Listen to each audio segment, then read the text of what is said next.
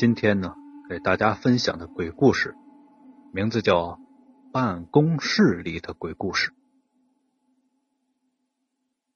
晚上加班，看了看表，要熬到下班的时间还有很长的时间。喜欢鬼故事的我，就在群里面发了个信息：“谁来给我讲个鬼故事？”过了一会儿。没想到，真有人，是个女孩子。她发来了私聊的信息：“我来给你讲个真实的办公室里的鬼故事吧。”我饶有兴趣的看她到底要讲个什么样的故事。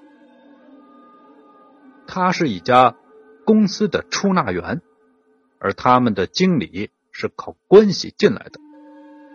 什么都不懂，公司里的财务乱的就像一个毛线球缠在一起，他也不管。他最近交了新的男朋友，开销很大，对于普通小白领的他根本没法担当。于是呢，他想到利用公司的财务漏洞来缓解经济压力，只要稍微处理。任哪个笨蛋经理也看不出来。不过这次他慌了神儿，公司呢派了一个精明的人下来查账，他心知不妙，便通过地下手段买了一些发票。第二天，他惴惴不安的，终于熬到了下班的时间，松了一口气。可查账的大姐没有一点要离开的意思。只好陪着继续，再找机会把发票放进去。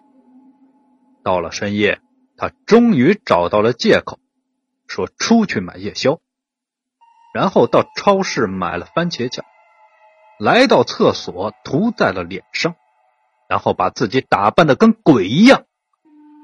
照照镜子，连自己都吓一跳。他来到电梯旁的配电室。一把拉下了整层楼梯的电闸，楼面顿时陷入了一片黑暗中。在这一刹那，他听来办公室里传来大姐的尖叫声。他小心翼翼的踱着碎步，像鬼飘一样的走进了办公室。那大姐一回头，看到满脸是血的他，顿时吓得全身抽搐。大姐的面容扭曲，在惊恐中昏死了过去。他冷笑了一声。聊天的时候，大姐说过她有心脏病。他赶紧拿出发票，想要夹在账本当中。他发现大姐放在桌上的手机，好奇的打开了，一下子就愣住了。大姐已经查完了账目。查出了端倪，并发短信给公司报告了情况。这下算补上亏损，也无济于事了。惊慌中的他意识到，只有销毁所有的账本了。于是他将账本集中在了一起，用打火机点燃了。浓烟在办公室里蔓延开来。他跨步走出了办公室。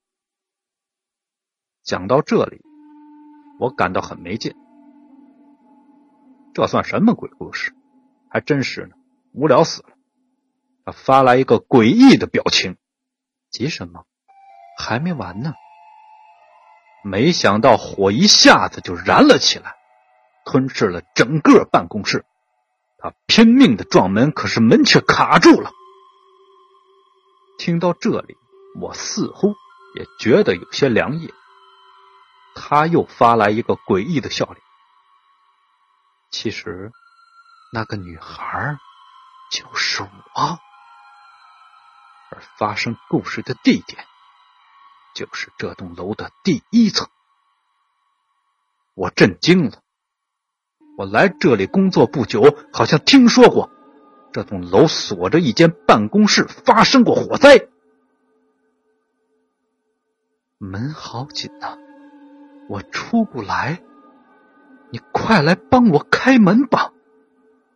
我惊恐的看着屏幕在流血，一些烧焦的脆皮从上面剥落下来。这时，楼道里传来了刺耳的敲门的声音。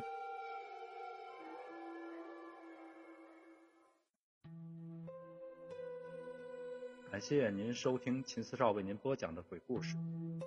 呃，这个鬼故事呢，每天我都坚持一更，凌晨十二点，不见不散。小心你的背后站着一个人。